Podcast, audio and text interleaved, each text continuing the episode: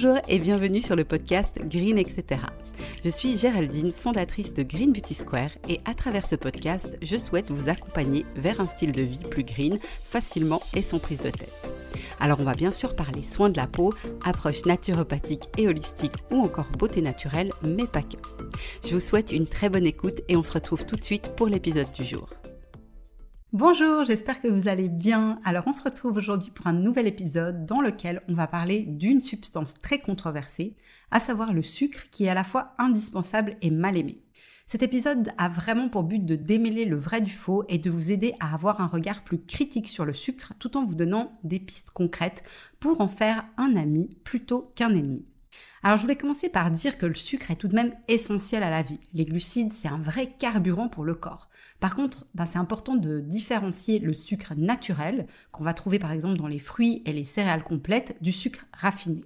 Le premier, quand il est consommé avec modération, et surtout en fonction de l'indice glycémique dont on parlera plus tard, va donner une source d'énergie saine et durable au corps, alors que l'autre va empoisonner et dégrader la santé à petit feu, surtout s'il est consommé en excès.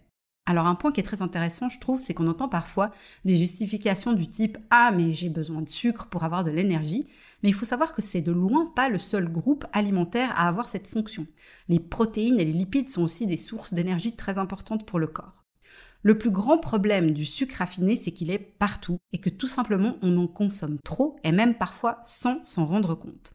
Il y a de nombreux aliments salés qui contiennent des doses de sucre super importantes, comme par exemple le ketchup, les sauces à salade qui sont toutes prêtes, les soupes déshydratées en sachet, certains biscuits apéritifs ou même certains fromages comme le kiri dont généralement les enfants raffolent.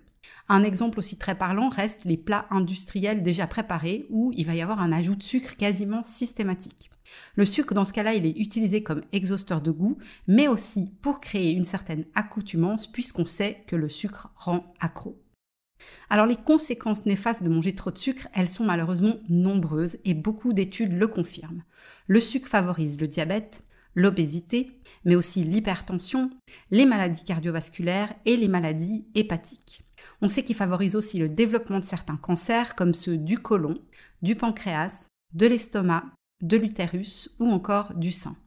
Dans l'intestin, il va contribuer à affaiblir les défenses immunitaires en s'attaquant à la flore intestinale, donc ce qu'on appelle le microbiote. Il va aussi favoriser la fermentation intestinale et le développement de mauvaises bactéries qui peuvent engendrer avec le temps des troubles comme l'apparition du candida albicans ou encore créer une porosité intestinale ou un syndrome de l'intestin irritable. Alors la peau n'est pas en reste parce qu'il va aussi entraîner un vieillissement prématuré de tous les tissus. Et je précise aussi qu'il favorise l'inflammation chronique du corps et que toutes les affections de la peau comme l'acné, la rosacée, l'hypersécheresse ou encore l'eczéma sont des affections inflammatoires. Donc en résumé, malheureusement, c'est pas très joyeux tout ça. Pour votre santé en général et pour votre peau, ça va être capital de développer une relation au sucre consciente et saine pour en profiter sans que ça puisse créer des dommages sérieux. Alors je voulais vous parler maintenant du nerf de la guerre, à savoir de l'indice glycémique. Chaque aliment qui contient des glucides, qu'ils soient sucrés ou salés, va avoir pour impact d'élever plus ou moins le taux de sucre dans le sang. Il y a une classification qui a été établie avec trois groupes. On a les aliments dits à indice glycémique faible, modéré et élevé. On trouve très facilement sur Internet des listes qui vous détaillent l'indice glycémique des aliments les plus courants et je vous invite simplement à les imprimer et à les mettre bien en vue dans votre cuisine, par exemple sur votre frigo. Où il y a aussi d'excellents livres sur le sujet si vous avez envie d'aller plus loin et d'avoir une compréhension plus poussée. Alors pour favoriser la bonne santé du corps et de la peau, on cherche avant tout à avoir une glycémie stable pour limiter les pics d'insuline qui sont très inflammatoires et qu'on cherche finalement à éviter autant que possible. Pour donner plus de précision, le rôle de l'insuline va être tout simplement de rétablir un taux de sucre équilibré dans le sang. Au quotidien, ça va être particulièrement intéressant de consommer des aliments à indice glycémique bas et modéré et de garder le groupe des élevés à titre d'exception. Se documenter sur le sujet, pour moi, c'est un petit peu essentiel parce que c'est pas forcément très intuitif. Certes, on peut très facilement imaginer que les aliments qu'on classe dans la malbouffe aient un indice glycémique élevé, mais on peut aussi très facilement se tromper sur certains aliments. Par exemple, d'après vous, qu'est-ce qui a un indice glycémique plus élevé? Une portion de 150 g de spaghettis cuits al dente ou une galette de riz? Eh bien la réponse, c'est que c'est la galette de riz qui est classée dans la catégorie des indices glycémiques élevés, malgré qu'en apparence elle soit parfaite, sans sucre, sans gluten et sans produits laitiers. Alors par rapport à sa tendance à élever le taux de sucre dans le sang, la galette de riz sera pire que les chips. C'est fou, non? En tout cas, je trouve pas du tout que ça soit très intuitif, d'où la nécessité de se documenter sur le sujet si on veut s'alimenter de manière plus consciente. Alors il y a quelques astuces que j'aimerais vous partager et qui contribuent à faire baisser la glycémie. Il suffit en fait d'associer un aliment riche en sucre à des lipides ou des protéines. Concrètement, il vaut mieux manger une tranche de pain avec du beurre que nature. L'impact de la glycémie sera vraiment moindre. Et dans la même idée, il vaut mieux manger un biscuit riche en graisse comme un cookie, de façon occasionnelle bien sûr, plutôt que des biscuits pauvres en graisse qui, eux, risquent de faire exploser la glycémie. Autre point que personnellement je trouve très pertinent, ça va être de faire des associations. Quand vous mangez un aliment à indice glycémique moyen ou élevé, associez-le toujours si possible à un aliment à indice glycémique bas. Par exemple, si vous avez une énorme envie de frites, associez-les à une salade avec une bonne vinaigrette ou alors à une ratatouille cuisinée à l'huile d'olive. En résumé, il y a vraiment des connaissances intéressantes à acquérir pour pouvoir continuer à se faire plaisir sans nuire à sa santé, tout simplement en sachant quelle association d'aliments faire. Je voulais aussi vous parler d'alternatives plutôt saines au sucre, parce que quand on parle de sucre, on pense généralement au plaisir du goût sucré.